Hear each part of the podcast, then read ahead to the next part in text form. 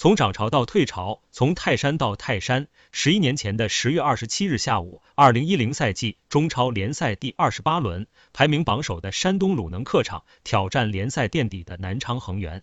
在下半场被陈志钊先进一球的情况下，山东鲁能由周海滨在右路传中，韩鹏头球摆渡，安塔尔攻门偏出，后点的莱昂后点补射空门扳平比分。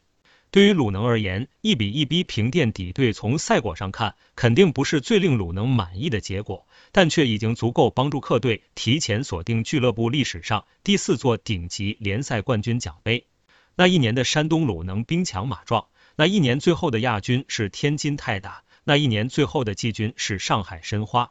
山东鲁能肯定没有想到，之后的这第五座中超奖杯，让他们等了整整十一年。就像申花没有想到过就此远离了争冠行列，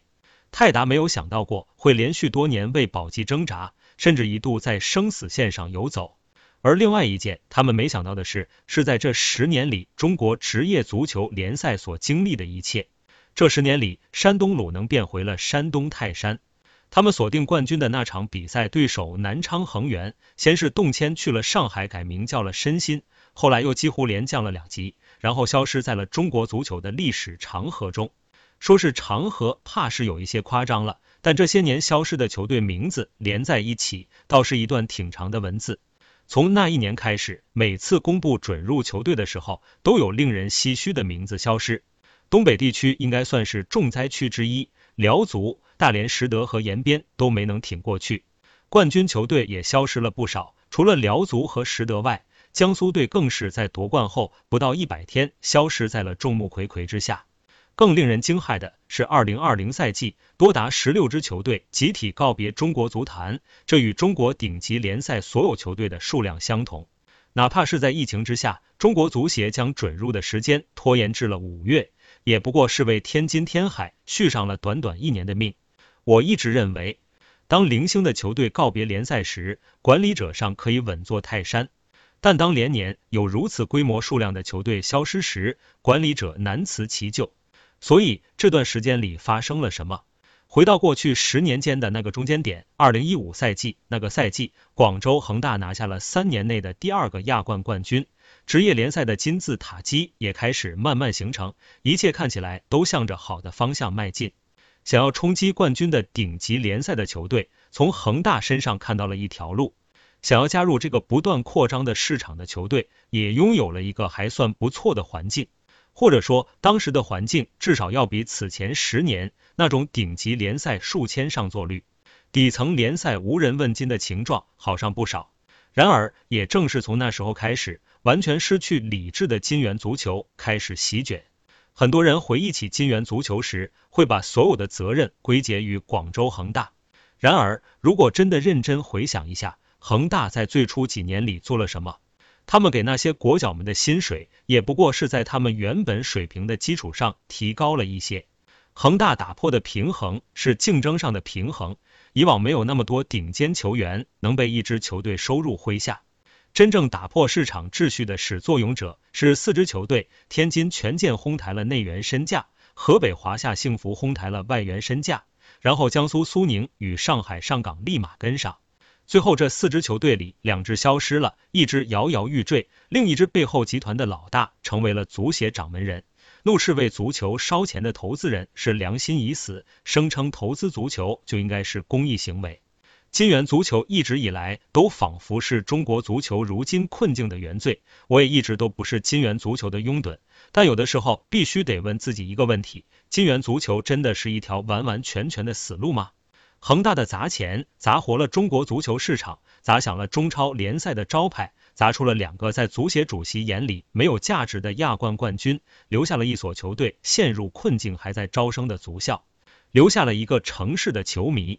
但其他呢？比如天津天海在解散时留下了什么？所以我觉得真正令人遗憾的是，这十年的钱砸了下去后，停在了最令人遗憾的地方。恒大的金元足球在不济也砸出了一代从小愿意参加足球训练的孩子，而如今却在这批孩子们准备要做出是否走职业足球道路的选择前，浇了一大盆冷水。很多时候，事情并不总尽如人意，但进两步退一步，总好过原地踏步。就像在足球终于管办分离的这些年后，在前两届足协虽然争议不少，但总算是想尽办法把联赛这块蛋糕做大后，这一届足协再次决定在国家队身上一条路走到黑，最后这一把赌注输得一干二净，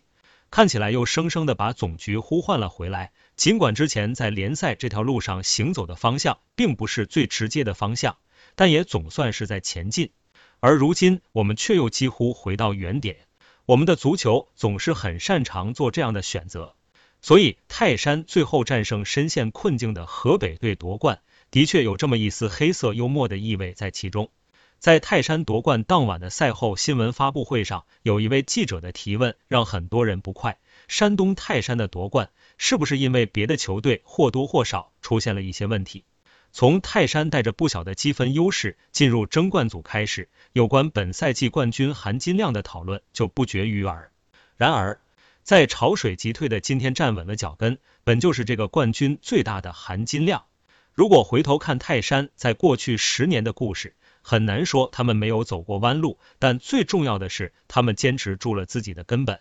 足球报的陈勇老师在今天的报道中用了一个词，叫做正本溯源。而泰山夺冠的根本，正是在十年如一日的青训事业上。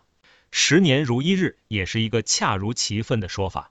在过去十年里，山东泰山砸过高价外援，也曾沦落到过降级边缘，但未曾改变的是对青训的坚持。如今在泰山队的大名单中，近一半的球员源自于球队的青训体系，这就是最好的写照。陈勇老师还说，二零二一赛季的中超不是中超应该有的样子，但二零二一赛季的泰山却一定是中超俱乐部应该有的样子。他们的样子不是靠着砸钱整支整支购买的青训梯队，不是为了通过准入东拼西凑的年轻球员，而是不论潮起潮落都一样继续的事业。培养人才是一种事业，绝不是为了达到标准或者装点门面而装出的样子。而这一次夺冠的泰山，讲了一个让所有球队的球迷都羡慕不已的故事。郑铮、王彤、张弛跨越十年的坚守，韩鹏和周海滨们从球场走上教练席，还有郝伟，或许即将从球员生涯的双冠王迈向教练生涯的双冠王。从涨潮到退潮，泰山的故事串联起了这一度充满希望却最终沦为荒诞的十年，也给下一个十年点亮了一丝光芒。